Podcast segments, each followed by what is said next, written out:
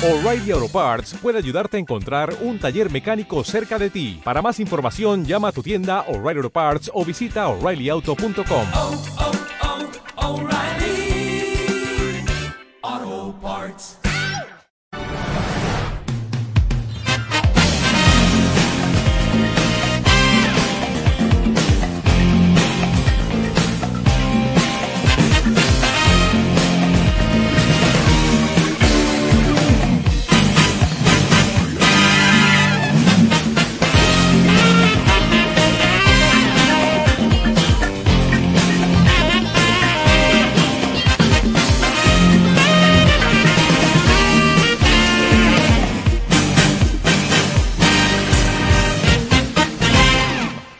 ¿qué tal? Sean todos bienvenidos a un nuevo capítulo de Pase Gol Podcast y seguimos con nuestra saga Sudamérica y le llegó el turno a la selección Colombia, a nuestra eh, amada y querida Colombia y tenemos de invitado de lujo a Andrés Maroco que bueno, va a venir a conversar con nosotros aquí en Pase Gol de la actualidad de la selección cafetera.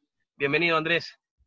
Bueno, ¿cómo están? ¿Cómo les va? Aquí estamos eh, a la orden, pendientes de lo que ustedes me quieran eh, conversar. ¿Cómo va todo? Todo bien, todo bien. También presento a mi alineación. Eh, cerquita de Andrés está Humberto Villamizar allá en Bogotá, Colombia. Edgar González desde Maracaibo. Y bueno, hoy por eh, problemas personales, Alejandro Flores, que es el, el, cuarto integrante de Pase Gol, no, no puede estar presente. Así que bueno, muchachos, arrancamos con todo para analizar a la selección colombiana. Bueno, eh, Andrés, bueno, primero agradecerte por, por haber aceptado la invitación. Y, y bueno, yo quiero iniciar ya esta conversa futbolera y quiero preguntarte por el profe Queiroz. ¿Cómo, se vive eh, dentro de, del periodismo colombiano al profe Queiroz? ¿Se extraña a Peckerman? ¿Se espera que Queiroz cumpla las expectativas? Que por ahora no, no se ve muy contento el pueblo con Queiroz. Bueno, pues a ver, eh, yo eh, digamos que extrañaba a Peckerman en algunas cosas. Indudablemente uno a Peckerman le tiene que agradecer eh, todo lo que hizo por el fútbol colombiano. Eh, pero me parece que ya era hora de, dar un, eh, cambio. me parece que ya había llegado como a un techo el proceso Peckerman y, era sano pensar en, eh, en un timonazo. Lo que pasa es que cuando se hablaba de ese timonazo, pues no me imaginé que era un tremendo timonazo. Eh, el, el, tema hacia Queiroz está dividido en Colombia. Los más jóvenes, como, como algunos de ustedes que les veo cara jóvenes, eh, creo que lo aguantan un poco más. Y, y es curioso porque ese aguante de los más jóvenes eh, tiene el sustento en que estas, digamos que estas mentes nuevas quieren títulos y están convencidos que Queiroz nos va a dar títulos. Eh, y por eso lo, le aguantan un poquito más el, el, el, fútbol que está mostrando la selección en el año, pues que, que de alguna manera pudo mostrar, porque ya apenas empezó esta locura en la que estamos, pues uno en este momento no puede hablar del fútbol de la selección Colombia porque la selección Colombia no existe. Entonces, el día que vuelva a jugar la selección, hablaremos del fútbol de la selección. Lo más curioso, vuelvo y les digo, es que los más jóvenes que siempre fueron tan exigentes con Peckerman, ahora no son tan exigentes con Queiroz. Eh, de pronto, influenciados por eh, el estilo precisamente de, del técnico portugués, que se acerca a, a lo que algunos llaman el fútbol moderno, que es el fútbol rápido, de, intensidad, de, mucho físico, de garantizarle seguridad atrás. Pero lo que más tiene interesante ese fútbol moderno o ese llamado fútbol moderno es que también tiene goles y es muy ofensivo. Y esta selección Colombia tiene pocos goles y no es muy ofensiva. Entonces eso es lo que a mí me preocupa. Eh, aceptando que con Queiroz sí hemos mejorado eh, en seguridad atrás, que se había perdido en la última parte del proceso Peckerman. Pero realmente en lo demás, yo veo muchas nubes todavía para lo que uno se imagina de jugar la selección Colombia. A ver, Andrés, yo, quiero seguir con la línea, la línea de Humberto, y es en cuanto al juego que, que viene mostrando el profe Queiroz. Porque si, to, ah, si algo ha tenido Colombia históricamente es el llamado jugador número 10, es el enganche. Y, Queiroz, o, el, o, la forma de juego, el, el, el, la táctica que quiere Queiroz, no está contemplando un enganche como James o como Quintero. Yo creo que ahí también hay un problema. ¿Cómo ves tú esta forma de juego sin, sin un enganche, sin un referente 10? No, pues eh, ahí usted lo está diciendo claramente. Mire, nosotros, sin ser la gran potencia en el mundo ni en Sudamérica, de alguna manera nos hemos ganado un prestigio a partir de un estilo, que puede ser que, que como todo en la vida no sea un estilo propio, sino un estilo basado en, en las influencias que tuvimos, ¿no? Mm, el fútbol argentino y el fútbol brasileño eh, siempre han sido influencias muy importantes para Colombia. Es, eh, es la, las dos nacionalidades que más han venido a jugar a, nuestro rentado desde, desde que se creó a finales de los años 40. Entonces nosotros, nuestra expresión es esa, ¿no? Un fútbol bien jugado, un fútbol que intenta deleitar a la tribuna, que quiere ser efectivo, que a partir de Peckerman y, y, incluso más atrás de la época de Maturana y Bolillo, se caracterizó por tener buenos laterales y cerebro en la mitad del campo. O sea, una selección pensante y una selección que arma el juego desde atrás, utilizando las bandas. Y el señor Queiroz, eh, como quien eh, llega a una casa nueva y parece ni siquiera vio las fotos, pues empezó a, a intentar cambiar esa, esa sana costumbre que pues a mí por lo menos siempre me ha llenado la retina y me hace sentir orgulloso a pesar de que la vitrina no la tenemos llena de copas. Yo soy muy romántico en ese tema. Yo, yo prefiero jugar como a mí me gusta y así intentar ganar todas las veces que me toque jugar sin, sin saber si lo voy a conseguir, pero en la mía. Eh, evidentemente los directivos del fútbol colombiano no pensaban eso, porque pues si usted trae a Queiroz es porque quiere un cambio. Uh -huh. Eh, yo no sé por qué estaban tan cansados de, de, de, lo que Colombia expresaba. Estoy también convencido que al final con Peckerman la cosa se había distorsionado un poco, pero también hay que hablar que a Peckerman le tocó también la renovación y puede que no la haya encontrado tan fácil.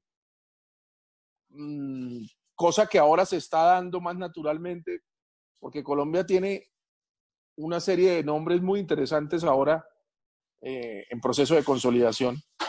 Y, y, tal vez esa segunda etapa de Peckerman de cara al Mundial de Rusia, el mismo Mundial de Rusia, pues no fue la más clara futbolísticamente hablando, pero pues sinceramente el profesor Queiroz, a quien respeto y que tiene una trayectoria importante, a él le, interesa priorizar el cero, la seguridad atrás, eh, y si puede conseguir goles, está bien, pero no es, digamos, que su, su prioridad. Entonces, eh, por eso hay, hay posiciones como la que usted nombra y que siempre se ha visto en Colombia con, no, con nombres muy interesantes y muy importantes a través de la historia y que actualmente tenemos además jugadores en esas posiciones que pueden hacer las cosas muy bien, que pues la están viendo difícil con él, ¿no? Entonces, eso me preocupa bastante. Andrés, a ver, este, antes de la llegada de Queiroz se estaba dando un nombre sobre la mesa colombiano, eh, el profesor o, o Juan Carlos Osorio. ¿Qué fue lo que pasó ahí? ¿Por qué, por qué no se da la llegada de Osorio a, la selección? Al profesor Osorio, que yo le tengo también mucha fe, lo mismo que a Reinaldo Rueda, me parecía que eran los dos candidatos directos para ser técnicos de la selección Colombia. Y no por ser colombiano, sino por, por su cualidad. Yo siempre digo que el, un, un seleccionador no se debe buscar por pasaporte, sino por capacidad.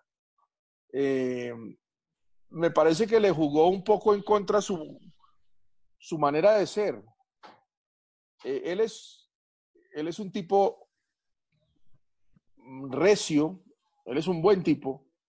eh, hasta donde yo lo conozco, eh, absolutamente incorruptible, eh, pero demasiado pegado a sus convicciones.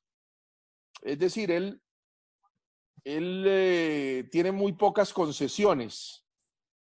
Y cuando lo empiezan a buscar y lo empiezan a llamar, un grupo del Comité Ejecutivo de la Federación, y la cosa empieza a caminar, él hace sus exigencias y, parece que esas exigencias asustaron de alguna manera a ese grupo y al final le terminaron faltando a la palabra. Cuando la cosa se estaba, digamos, terminando en términos de plazos, él ya tenía las propuestas de, Paraguay y, creo que de Estados Unidos. Y como cualquier ser humano lo cuenta, ¿no? Si a usted le, ofrecen un trabajo que usted quiere y aparecen otras personas que también le están ofreciendo buenas oportunidades y usted ve que el trabajo no se da, es, es muy humano contarlo, ¿no? Me parece que además muy honesto. Al parecer eso no le gustó a la gente del comité ejecutivo, se sintieron presionados y por ahí un par de reacciones del profesor Osorio a que él es bastante sanguíneo. eh, no, le, no los hicieron sentirse muy cómodos con él y tal vez decidieron evitar esas confrontaciones a futuro. Ellos querían un técnico dócil. Yo no sé si el profesor Queiroz sea tan dócil, eh, pero creo que eso fue lo que les asustó de Juan Carlos Osorio. Y el tema de Reinaldo Rueda, pues ya, ya estaba con Chile. A me parece que Reinaldo Rueda se apresuró en aceptar a Chile. Creo que a Reinaldo le faltó un poquito de, de manejo ahí, un poco de manager. Se sabía que Peckerman ya iba a renunciar o lo iban a sacar como venía la mano. Y en esos días Reinaldo acepta a Chile. O sea, yo, yo eso nunca lo entendí. Andrés, Y bien complicado que es el tema en Chile. ahorita que comentas ese tema muy parecido a lo que está pasando en Venezuela, quizás con el profe Peseiro, quizás con el profe San Paoli, que no, no era lo que la federación esperaba. Andrés, yo quiero preguntarte por el tema de James en la selección y es que, como juega el profe Queiroz, no hay una posición idónea para ver al James Rodríguez que hemos visto brillar en la selección Colombia y que en su momento brilló en el Real Madrid. No hay una posición específica de media punta para James Rodríguez. ¿Entra James No. En el módulo de Queiroz? No, no, y eh, James es uno de nuestros ídolos. Entonces, si James está bien físicamente, eh, sería prácticamente imperdonable que no pueda jugar en la selección Colombia. A mí me parece que, que Queiroz le tiene que encontrar un lugar a James en la selección Colombia. Es indudable que que a Queiroz no le convence la posición de James. ¿Y cómo va a rendir James ahí? Además, después de un año prácticamente sin ser titular. Es de los pocos colombianos que se ha destacado en un mundial, ¿no? Y porque tuvo un, una primera, un primer año con el Real Madrid muy bueno. Pero eso que usted toca, que usted toca es, yo siempre lo he dicho, eh, a los nuestros, y los incluyo a ustedes, no a los argentinos ni a los brasileños, pero el resto de sudamericanos, nos pasa como eh, al moreno de la película, ¿no? A propósito del tema racista de hoy, que tanto, tanto se, se ha hablado y que en el que estoy absolutamente de acuerdo y solidario, y solidario al respecto. Siempre que hay un, un negro en una película gringa es el primero que matan. Así le pasa al colombiano y al venezolano y al peruano, al chileno. El primero que sacan, si es titular, es al colombiano. Al primero que le dan, que no le dan oportunidad, porque por ahí en un entrenamiento tuvo un bajón o, se comió un gol o, tuvo algún inconveniente, es al colombiano. Entonces, a mí eso me da muy duro, ¿no? Entonces, a veces digo yo, uno hace mucha fuerza para que los nuestros lleguen a equipos grandes y a veces es mejor que no lleguen a equipos grandes. Es que mire, Dubán Zapata con semejante campaña que está haciendo, hace, apenas arrancó esto en los primeros partidos, el técnico lo sentó. Y yo, pero hombre, ¿cómo vas a sentar a Dubán Zapata semejante monstruo? No. Inexplicable. Jason Murillo, el año, la semana pasada, el mejor central del siglo XXI del Celta. Sale ese titular en España. Marca, creo que le dio. Partido contra el Barcelona, suplente Jason Murillo.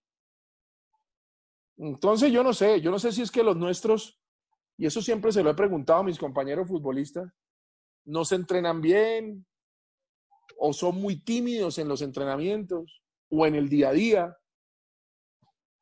Porque yo sinceramente, yo, yo soy colombiano, pero yo no soy ni tímido ni, ni, ni- no sé, ni, ni, ni pusilánime. O sea, a mí me pasa en mi canal que, que- que pasan tres, cuatro programas y no me ponen, yo llamo a mi productor y digo, viejo, ¿qué está pasando?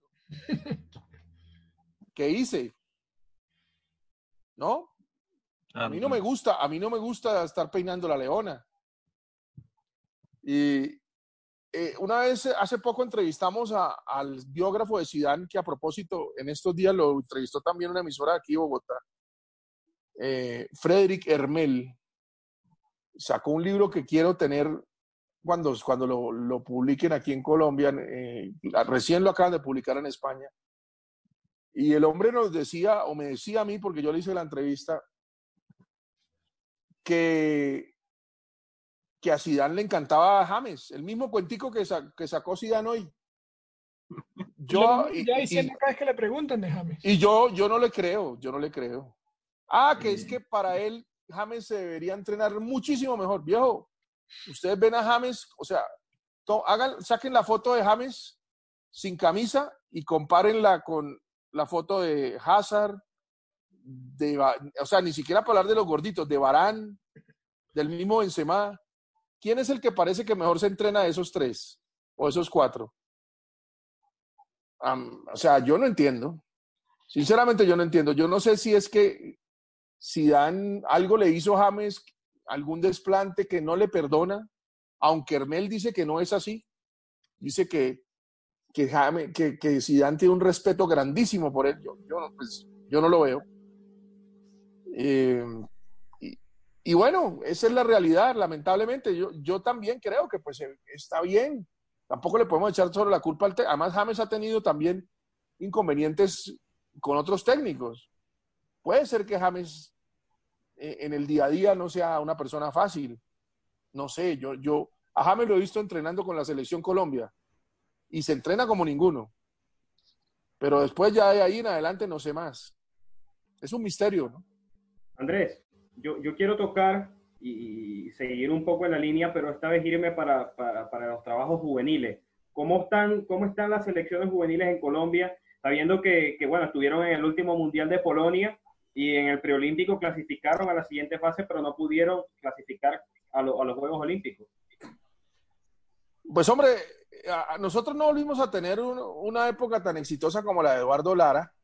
eh, y no es que se esté haciendo, eh, no, no es que se esté haciendo, perdón un segundo, llama. no es que se esté haciendo nada muy diferente a lo que se hizo bien en esa época.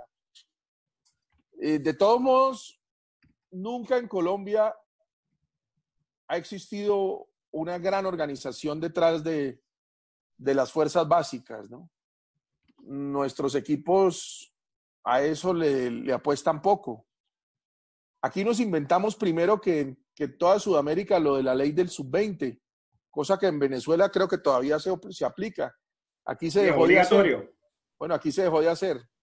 Yo no entiendo por qué. Eh, a mí me parece que se debería volver a eso, pero también deberíamos, creo que, obligar a, obligar y, crear espacios para, para que después eh, se vuelvan más atractivos eh, los torneos de, divisiones inferiores, desde los, por lo menos los, los 14 años en todo el país. Los, los equipos casi que no tienen eh, esa, eh, esa amplitud de divisiones inferiores, los equipos profesionales. Generalmente tienen equipos sub-17, sub- sub-20 y, y ya. Y eh, yo precisamente tengo una idea en la cabeza que hace rato estoy, me está rondando y en estos días tengo un par de reuniones al respecto, eh, que ojalá me pararan bolas eh, para, para poder... No, no, en serio, sí. Hoy precisamente tengo una reunión con gente muy, muy interesante y que tiene que ver con el deporte universitario y el deporte intercolegiado, que, me parece que, son la clave para poder impulsar muchas cosas eh, en, el, en el país, para todas las disciplinas, no solo para el fútbol. Pero no me quiero salir del tema. Eh, la sub-20, por ejemplo, yo, yo converso de vez en cuando con Arturo Reyes, que, que fue el técnico de la preolímpica y es el técnico de la sub-20 y él, y él se preocupa mucho porque pues es que tiene muy pocas herramientas y más ahora con esta, con esta para no han podido ni siquiera hacer microciclos. Y todavía la Comebol, que sigue siendo un ente muy particular, no ha dicho qué va a pasar con, con el Juventudes de América, que siempre es en, en enero, ¿no? Entonces, por ahora eh, hay un número de jugadores ahí que se ven, que un tipo como Arturo Reyes, que sé que es muy estudioso, pues les ha hecho seguimiento, pero, pero en mucho de esto también está la suerte de encontrar jugadores que realmente eh, puedan funcionar, porque con, con tan poca competencia, entonces es muy difícil saber exactamente qué nivel pueden tener estos pelados. Y esto no le pasa también solamente a Colombia. Fíjense que los últimos sudamericanos han sido demasiado flojos en el nivel, ¿no? Eso es un tema de Sudamérica. Eh. Y, por ahí hablando también con el profesor Peluso en estos días, él está muy preocupado y tratando de trabajar mucho en esto también, porque creo que nos hemos ido descuidando un poco en ese sentido y nos está agarrando ventaja Europa hace rato, ¿no? A ver, eh, el tema, el tema de la, de la, del estilo de juego, lo estabas mencionando, lo mencionaste, ¿no? Que no se siente o no, se, no, no está la identidad futbolística en esta selección de Queiroz, eh, como si la, ha tenido siempre Colombia, una selección de buen pie, de buen juego, una selección que propone. Ahora, ahora se está viendo otra, otro tipo de selección. Eh, ¿Crees que esta selección, esta, esta Colombia, puede ser mejor que la, la versión de, de Peckerman? No, no, si lo llega a ser, me sorprendería muchísimo y, y yo, evidentemente me alegraría yo no soy tan terco en la vida como para pensar que quiero siempre tener la razón en detrimento de, de, lo que uno realmente desea y es que algún día ganemos algo y, juguemos un gran fútbol. Pero el, precisamente el fútbol, como no es una ciencia, eh, siempre te sorprende pero tendría que, para mí sería una sorpresa mayúscula donde Colombia con, con Queiroz funcionara. Hay mucha gente que dice, déjenlo trabajar, denle tiempo. Cuando usted empieza por el camino que no es a caminar, se puede demorar todo lo que quiera, pero si escogió el que no era, no llega. Entonces, a mí eso me preocupa bastante, ¿sabe? Y él es un tipo con el que se puede conversar. Yo, yo he tenido charlas incluso más largas de las que pude tener con Peckerman. Y en la, en la gira europea del año pasado, que tuve la fortuna de ir a, España y a Francia, pude hablar con él varias veces. Es un tipo muy receptivo. Y uno cree cuando habla con él que el hombre le está copiando. Pero pues son, los técnicos generalmente todos muy tercos y muy dados a, su parecer, ¿no? Eh, él tiene una manera ya en la cabeza que no, no creo que vaya a cambiar. De todos modos, sería muy inteligente de su parte acomodar muchas cosas de las que ya tiene Colombia, porque adaptarse. Si, si estuviéramos, exacto, si estuviéramos hablando de que Colombia es un desastre, pero Colombia desde, desde los 90 viene mostrando cosas, yo creo que cualquier técnico con todo y con la fama que hemos tenido siempre de ser un país violento con muchos inconvenientes, cualquier técnico futbolísticamente hablando le interesaría manejar a la selección Colombia. Yo creo que hasta el mismo Guardiola, que, evidentemente nunca lo va a hacer, algún día le dice, mire que Colombia está interesado en usted, él dice, yo no que me llamen. O sea, nosotros nos hemos ganado un nombre que ha hecho precisamente que, que, que en la selección abra puertas. Eh, a mí me parece, y yo lo decía en su momento, con el debido respeto, que Queiroz se ganó la lotería sin estarla buscando.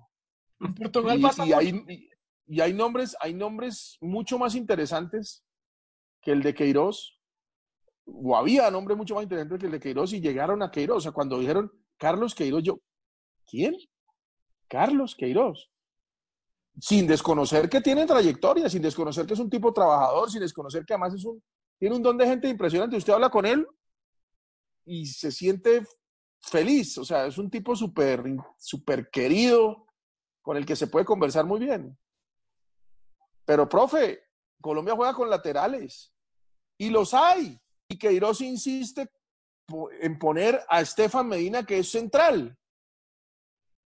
Y por la izquierda lo mismo. O sea, tenemos a, Fabra, que, eh, lo que pasa es que el fútbol argentino se acabó hace como tres meses, pero terminó en un nivel fantástico. Y, y- y no lo usa. Prefiere poner a un jugador como Tecillo, que, que es un central, que no tiene Mm. posibilidades de salir. Y nosotros necesitamos la salida, y no solo Colombia. Los equipos más, nómbreme un equipo importante del mundo que no juegue con laterales. Todos. El Real, la No Juve, existe, no existe. el City, el Liverpool. Todos tienen laterales. Y este señor quiere poner cuatro centrales. No, no la entiendo. Andrés, yo, yo quiero preguntarte eh, por lo que para mí es el pasado y el futuro de la selección, que es Falcao.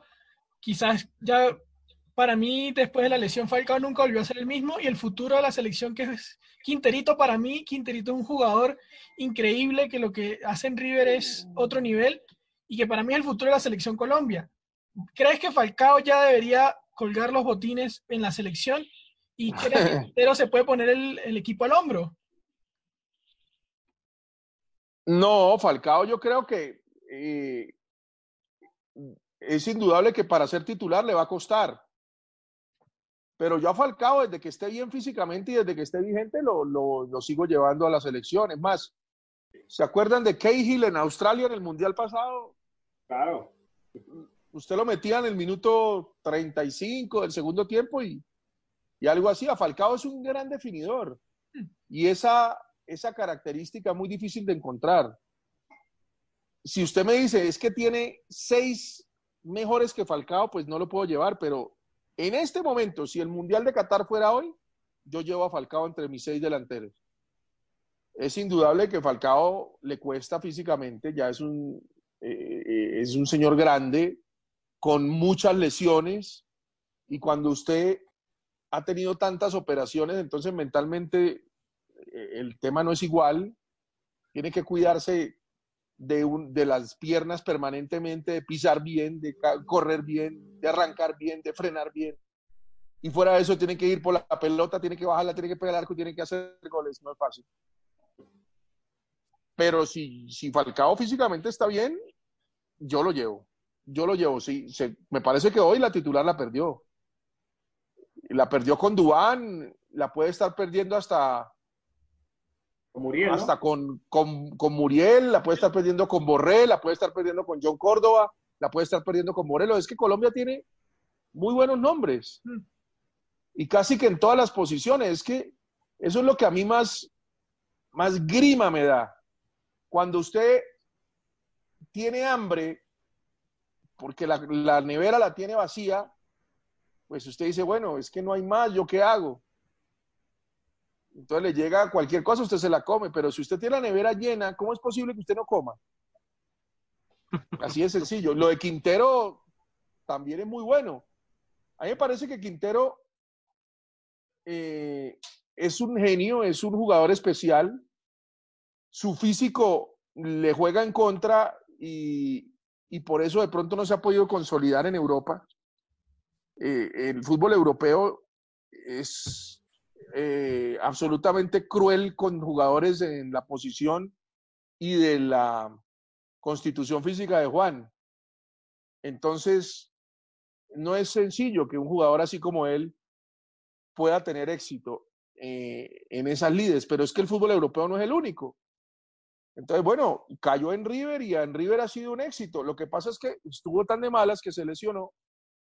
Y bueno, sabemos que esa lesión, eh, a mí me daba mucha risa con, con mucha gente que quería que Quintero a los seis meses ya estuviera otra vez en su nivel.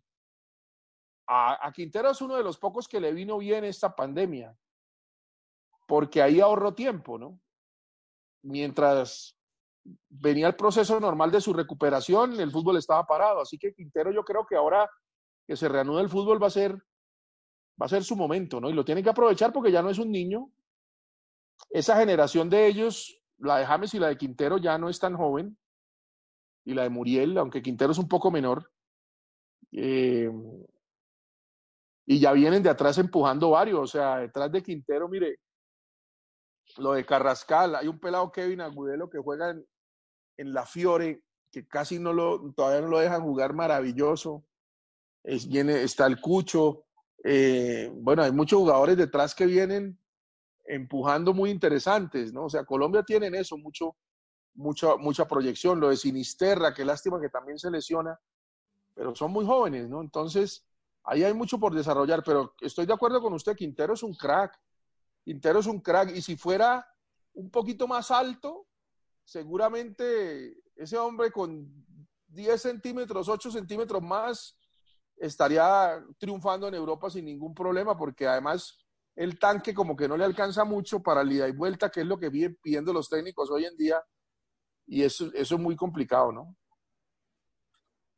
A ver, Andrés, eh, tocaste el punto con un jugador muy interesante que es eh, Rafael Santos Borré, que cada vez que juega en River la rompe. La verdad que a mí me parece un delantero fantástico. ¿Crees que debe ser más considerado por Queiroz? Porque en las últimas no, la verdad es que no, no hacía parte de la lista. Entonces, Eh, ahí, ahí está el tema que tú estás diciendo, ¿no? No, eh, eh, a, a mí me parece que, que Queiroz no lo tenía tan en cuenta al principio porque también eh, por ahí tuvo Rafa como una sequía importante y, y- también fue la época de la final de la Libertadores y entonces no, los que, no querían tocar los jugadores de River, no querían tocar varios jugadores de River. Pero yo estoy convencido de que, que a, a, a Queiroz, un jugador como Borré, por el estilo de fútbol de Borré, Borré le puede jugar a usted en todo el frente de ataque, le puede jugar de segunda punta, de- le puede jugar de nueve, le puede jugar de extremo, De falso 9. eh, de falso nueve. Y es veloz. Exacto. Es veloz y es, y, es muy solidario con el equipo cuando no tiene la pelota. Entonces, yo creería que, que, que Borré no, tiene, no va a tener inconvenientes con, con Queiroz para, para ser convocado y, y- y también para jugar. Eh, es, es otro de los talentos que tiene Colombia eh, adelante que pues seguramente tendrán que, como decimos acá, tendrán que pelechar en algún momento con la selección. Total, total. A ver, Andrés, que- quería preguntarte, ¿no? Ya para, para cerrar, eh, ¿cuál de las dos selecciones, eh, en comparativa, la del 2014 y la del 2018, crees que pudo haber hecho una mejor actuación en, en el Mundial? No, indudablemente la del 2014 con Falcao eh, pudo haber llegado más lejos, pero la del 2018 tenía una autopista si le gana Inglaterra. Y no la aprovechamos. O sea, nos quedamos esperando hasta el final para ir a, a buscar el empate. Y, después ya, pues nosotros somos de malas, o sea, los penales a un equipo como el nuestro no, en un evento de esos nunca nos, va, nos van a favorecer. Yo cuando, cuando Colombia empató tuve una doble sensación, porque la alegría obviamente del gol de Jerry, pero también dije, uy, no, penales. Yo, si hubiera durado cinco minutos más el partido, eh, hubiese sido ideal. Pero ¿Crees bueno, que eso, eso, eso produjo que, que se diera de- definitivamente la salida de, de Peckerman? Yo no creo que proponer- quedó esa, sensa- creo esa sensación de que pudimos haber hecho más ante una Inglaterra que no era eh, imposible, ¿no? Una Inglaterra joven, eh, con talento, pero que se le podía hacer daño, ¿no? Y después de haberle hecho ese partido a Polonia, además, todos quedamos pensando que Colombia había encontrado ya el fútbol. Ese fue el mejor partido de Colombia en ese mundial y, y volvemos a lo mismo, volvemos a esperar, a especular, a enredarnos. Eh, entonces eso, eso, eso trajo, trajo definitivamente mucha desazón. Pero ya le digo, si a mí me hubieran dicho que después de Peckerman íbamos a tener el temita con Queiroz que tenemos ahora, me quedo con Peckerman. Muchachos, quiero, hacer un bonus aprovechando que tenemos a Andrés y, a ver, vivió de cerca, muy de cerca todo el proceso de Wilker en Millonario. ¿Cómo, cómo te pareció la, la ida de Wilker al fútbol europeo, a Francia? Creo Lens eh, son los mismos dueños que, que Millonarios, pero ¿cómo, ¿cómo te pareció ese tema? No, maravilloso. Además de que es un gran muchacho y tiene unas características fantásticas. Eh, si Wilker tuviera también lo mismo que dije Quintero, un poquito más de, estatura, no duden ustedes que estaría tapando en el Real o en el Barcelona. Tiene unas características fantásticas. La liga francesa es una liga muy buena para ese tipo de jugador, ¿no? A, a eh, le hemos visto muy buenas tardes aquí en, Colombia, ¿no? Si bien es cierto, al final ya como que las cosas no, no le salieron tan bien, eh, pero yo creo que había un desgaste también y, y, es, y es absolutamente normal. Él se quería ir hace rato. Yo creo mucho en él, yo creo que, que, que, que a él le va a ir muy bien en Francia y ojalá aprenda mucho más, porque todos los días se aprende y, y, y la escuela europea es, es fantástica, tiene la edad además suficiente para, para, además para un arquero empezar a consolidarse, o sea, creo que ustedes están ante el mejor arquero de la historia del fútbol venezolano y, y por qué no uno de los mejores de Sudamérica. Sí, sí, sí, eso siempre ha sido la opinión de este programa, Andrés. Bueno, ya nos toca ya cerrar el capítulo, Andrés. Sin embargo, antes de cerrarlo, pues quiero invitarte a, a postproducción para un videito corto. Bueno, ya ahorita hablamos de eso, entonces no, no te salgas la llamada. Salvatore, Edgar, Andrés, de verdad, muchas gracias por el programa de hoy. Andrés, agradecerte nuevamente por haber aceptado la invitación. Y, y bueno, tienes las puertas de Pasegol abiertas para cuando desees dar un anuncio a, a Venezuela y a Latinoamérica. Bueno, aquí siempre vamos a estar. Bueno, muchas gracias. Ojalá algún día podamos volvernos a encontrar y muy amables por, por esperarme eh, y por entender la situación que tuve la semana pasada. Y bueno, aquí estamos con mucho gusto y a la orden. Vale, gracias, gracias Andrés. Bueno, Salvatore, Edgar y ustedes que nos están escuchando en sus casas, en Spotify, Google Podcast, Apple Podcast y los que nos están viendo en YouTube, recuerden comentar, darle like, suscribirse y compartirlo con sus amigos. Chao, hasta luego.